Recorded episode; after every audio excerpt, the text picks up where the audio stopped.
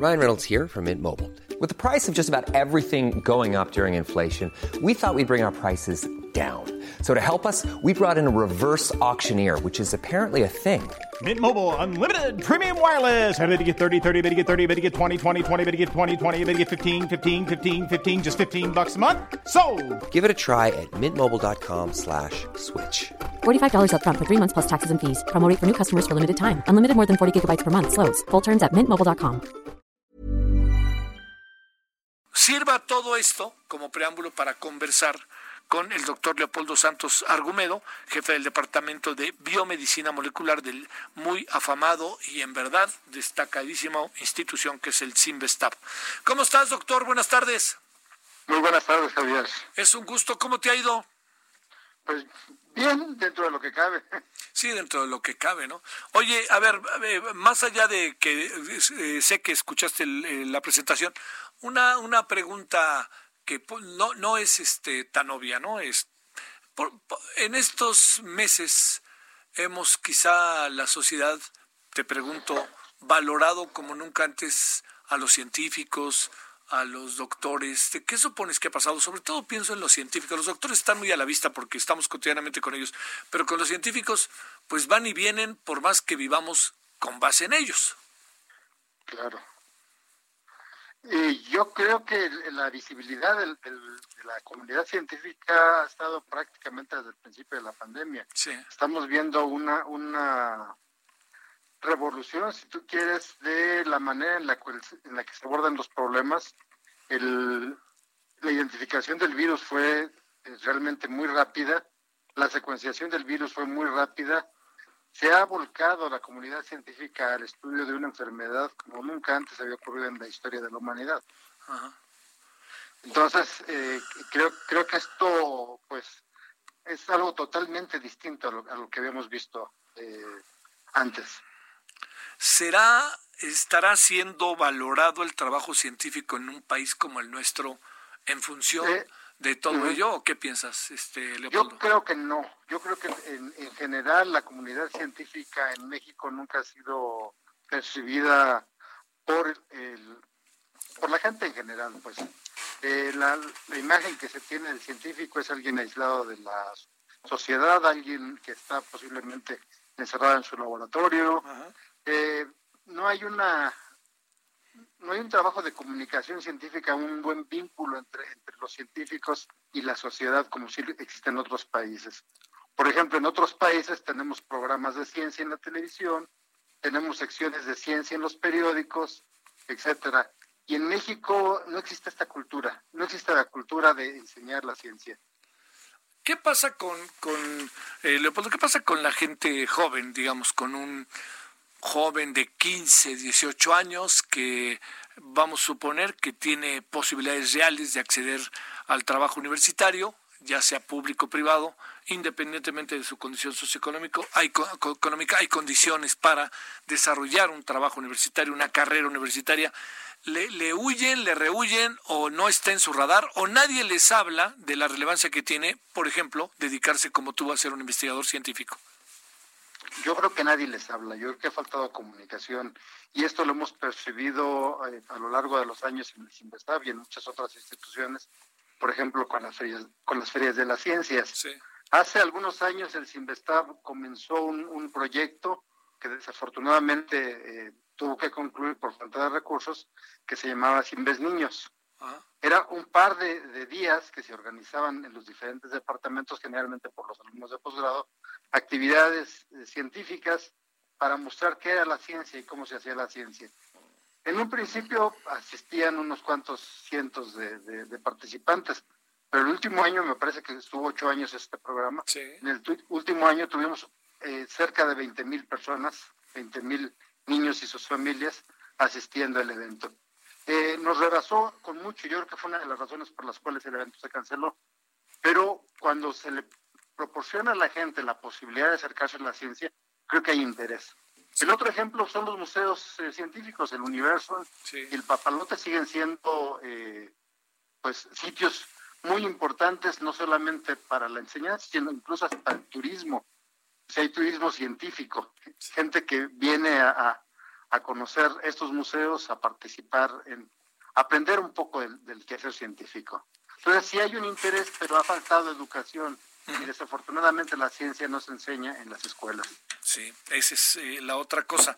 A ver, eh, ¿por, ¿por dónde deberíamos, eh, Leopoldo, cuál, sería como una manera de poder al público, independientemente de que, te, te reitero, hemos estado siguiendo de manera regular, sistemática, todo lo que tiene que ver con el tema de la ciencia, la ciencia neoliberal y todas estas cosas que ya sabes que se han planteado.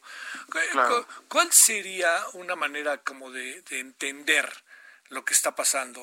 Hay un cambio de paradigma en el país que poco a poco se va visualizando de manera más clara y ahí de repente también cabe y meten a la ciencia. La deben de meter ahí. El desarrollo del trabajo científico debe de tener una evolución. Hay ciencia neoliberal, hay que bajar el presupuesto, este, hay algunos que se la pasan rascándose la panza y reciben sueldos, hay que quitar las becas, hay, que mejor desarrollar el trabajo científico interno. A ver, todo esto sé que te llevaría un buen rato una conferencia, Leopoldo, pero de, manera de manera sucinta, ¿cómo la ves? Trataré de resumirlo muy rápidamente, muy brevemente. Los países eh, eh, asiáticos pasaron de ser países campesinos, países pobres, a ser países con tecnología altamente desarrollada en un periodo de cerca de 50 años o ah. menos. ¿Esto por qué? Porque decidieron invertir en, en educación y en ciencia. No hay otro camino. Si este país realmente, si hubiera realmente vocación por los políticos en este país de sacar adelante, la única forma de progresar es a través de la educación y de la ciencia. Y yo te podría decir en una frase que sin ciencia no hay futuro. Así de fácil. Así, tan simple. O sea, todo lo que hacemos, todo lo que usamos, tiene que ver con conocimiento científico. Y somos consumidores del conocimiento que se genera en otros países, cuando nosotros mismos podríamos ser eh, productores de, ese conocimiento y de esa, de esa ciencia y de esa aplicación. Te pongo otro ejemplo muy rápido. Sale. Ahorita porque hay una gran preocupación, por ejemplo, por las vacunas. Ajá, claro. Ok. Todos queremos que haya vacunas contra el COVID. El problema fundamental es que esas iniciativas se están desarrollando predominantemente en los países ricos y predominantemente por las empresas farmacéuticas. Entonces, por ejemplo, una de las vacunas que anda por ahí ya en, cerca de la fase 3, se piensa que va a costar entre 500 y 900 dólares la dosis. Yo te pregunto cuántos mexicanos podemos pagar esta vacuna. Mm. Digo, sin saber siquiera si va a funcionar. Mm, mm. No, no, pues no. Oye, eh, a ver, otro planteamiento ahí. Eh, eh, ¿Le entras en ese terreno de la... o qué entendiste cuando planteó la directora de CONACIT este concepto de ciencia neoliberal. ¿Lo alcanzaste a entender o lo, sobreentendimos? ¿Qué, ¿Qué, poder pensar cuando se lanza un concepto como este? Además que genera tanta, tanto ruido, ¿eh? Mira, honestamente yo no entendí qué era lo que Marilena quería decir con eso de la ciencia neoliberal. Desafortunadamente la discusión científica se ha contaminado y se ha contaminado horriblemente con eh, la discusión política. Y yo creo que son dos ámbitos diferentes, son dos vías distintas. La política tiene como misión resolver lo inmediato. La ciencia tiene eh, miras a mucho más largo plazo. La, ciencia busca problemas para resolver, busca aquello que es soluble y que probablemente le va a llevar un año, diez años, cincuenta años, no sabemos. Cuando Albert Einstein describió, por ejemplo, el efecto fotoeléctrico a principios del siglo XX, no estaba pensando en desarrollarse en las fotovoltaicas. Entonces, vamos, la, ciencia tiene sus tiempos, sus caminos, sus formas. La política no, la política requiere inmediatez. Eh, el, político le importa lo que puede resolver inmediatamente. Y por eso a veces ese discurso eh, contamina, desafortunadamente, todo el trabajo, toda la labor científica. Construir la ciencia en México ha costado muchísimo trabajo y una gran, una gran cantidad de esfuerzo y de, inversión económica y desafortunadamente todo eso se puede venir abajo en, menos de un sexenio. Uy, uy. Oye, en menos de dos años, ¿eh? Sí, exactamente.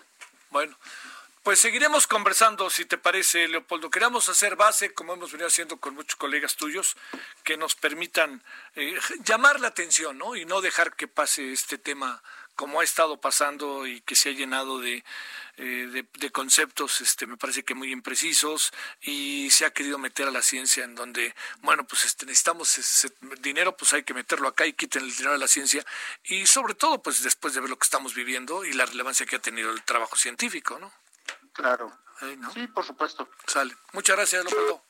No, de qué, hasta luego. Gracias. Bueno, ahí escuchó usted al doctor Leopoldo Santos Argumedo. Even when we're on a budget, we still deserve nice things.